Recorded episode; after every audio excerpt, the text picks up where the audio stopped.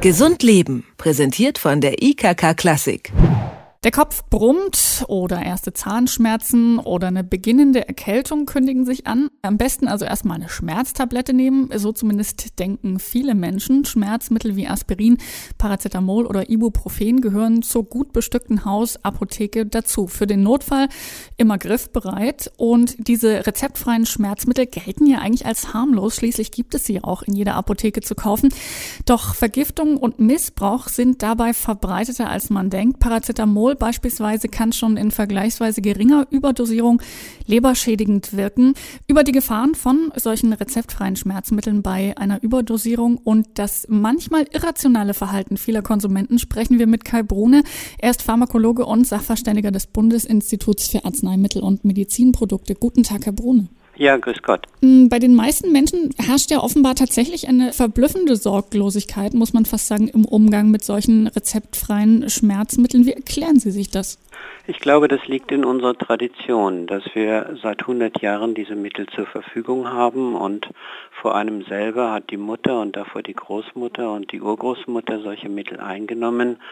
Man hat das Gefühl, das kann ja gar nichts Böses sein, zumal man es ja auch kleinen Kindern gibt. Und warum sind Paracetamol zum Beispiel und ähnliche Schmerzmittel denn tatsächlich nicht zu unterschätzen? Weil wir jahrzehntelang auf diesem Gebiet, auf diesen relativ alten Substanzen keine Forschung getrieben haben. Erst in den letzten 20 Jahren hat man sich diesen Wirkstoffen zugewendet und festgestellt, dass sie eben nicht so harmlos und gut gebräuchlich sind, wie wir immer gedacht haben. Sie werfen eine Reihe von Problemen auf und einige sind sogar lebensgefährlich.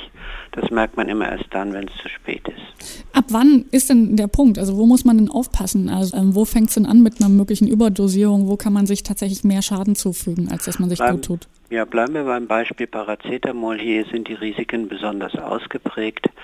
Zugelassen sind 4 Gramm pro Tag als Maximaldosis, aber bereits bei dieser Dosis kommt es bei vielen Gesunden zu Hinweisen auf eine Schädigung der Leber. Es ist noch nicht lebensgefährlich. Nimmt man aus Versehen das Doppelte ein, also 8 Gramm pro Tag, was immer wieder passiert, gar nicht mal so selten, dann kann es zu akuten schweren Leberversagen kommen.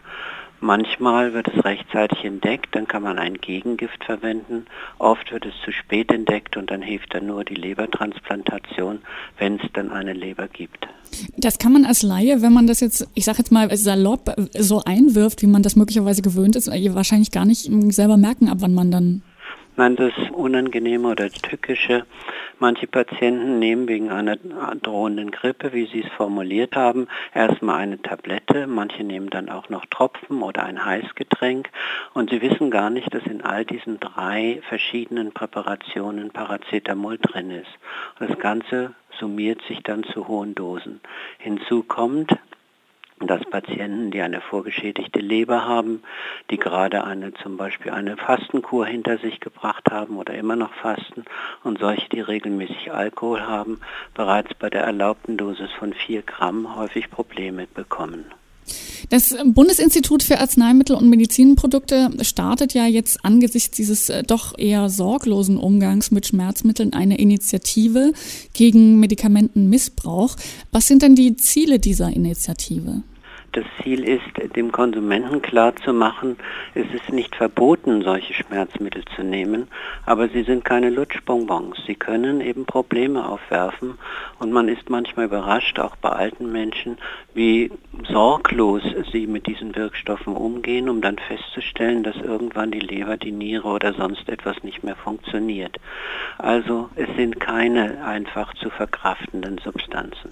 Sie haben es ja gerade schon gesagt, verboten sind diese Mittel nicht, aber aber was verboten ist seit 2009, ist zum Beispiel Paracetamol in mehr als 20 Tabletten zu 500 Milligramm rezeptfrei zumindest zu verkaufen.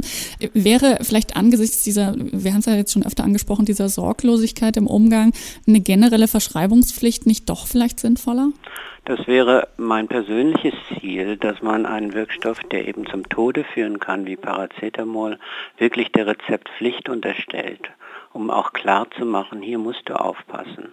Äh, grundsätzlich hat das Institut ja auch das Ziel, alle rezeptfreien Schmerzmittel in der Packungsgröße zu limitieren.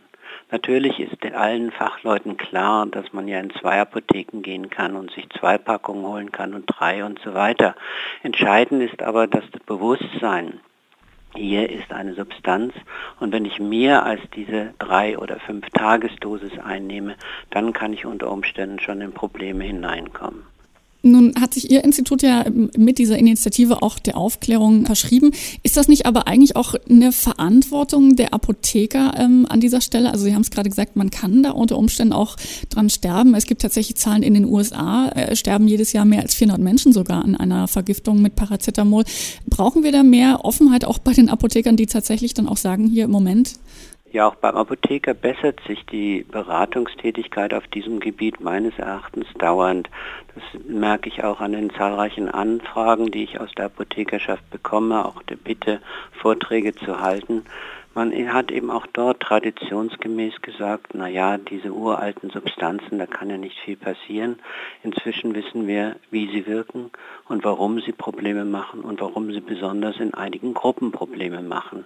Und dieses Bewusstsein müssen wir, die forschende Industrie, die Hochschulforschung und die Apothekerschaft auch dem Patienten klar machen. Wie Sie vielleicht der Literatur entnommen haben, kümmere ich mich auch um die Verwendung dieser Wirkstoffe bei Gelegenheits- und bei Profisportlern. Und hier sehen wir etwas sehr Dramatisches, nämlich den fast ungezügelten Missbrauch schon um die Schmerzen beim Training zu bekämpfen. Und das halten wir alle für sehr gefährlich und bedenklich. Das ist tatsächlich auch noch ein sehr drastisches Beispiel. Wir haben ja jetzt auch ähm, zum einen darüber gesprochen, dass man sich unbeabsichtigt möglicherweise selbst überdosieren kann. Die andere Frage, die sich vielleicht noch stellt, man hört oft die Behauptung, dass Menschen, die über einen langen Zeitraum eher freizügig sich selbst äh, mit äh, Schmerzmitteln äh, sozusagen behandeln, dass die umso empfindlicher werden auf Dauer für Schmerz. Ist das so? Das gilt vor allen Dingen für Kopfschmerzen. Beim Kopfschmerz gibt es den sogenannten Dauerkopfschmerz auf der Basis der chronischen Einnahme von Schmerzmitteln.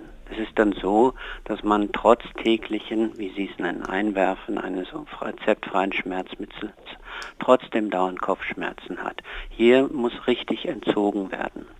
Das andere ist, das unterstützt auch durch einige Kollegen in der Sportmedizin äh, Leistungssportlern erlaubt wird, im Training, aber auch im Wettkampf diese Mittel zu nehmen, häufig mit großen Problemen. Das eines bekanntes Beispiel ist der Fußballer Klasnitsch aus vom VfL Bremen, der offensichtlich an einem schweren Nierenschaden erkrankt ist, weil er regelmäßig allerdings in relativ hohen Dosen die Diclofenac eingenommen oder verschrieben bekommen hat. Die ganz klare Empfehlung von Ihnen, also die Schmerzmittel, die man rezeptfrei bekommen kann, nicht zu überschätzen. Ja, und vor allen Dingen nur dann zu nehmen, wenn man sie braucht und dann richtig zu nehmen. Sind unterschiedlich problematisch und die Risikogruppen sind unterschiedlich, das sollte man wissen. Also lieber auch äh, durchaus mutig nochmal ein zweites Mal beim Apotheker nachfragen, bevor man so eine Packung kauft. Ja, und auch beim Arzt.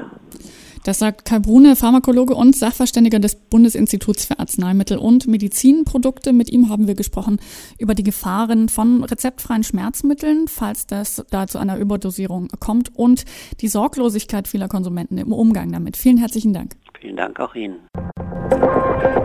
Gesund Leben, präsentiert von der IKK Klassik, gibt es auch zum Nachhören als Podcast.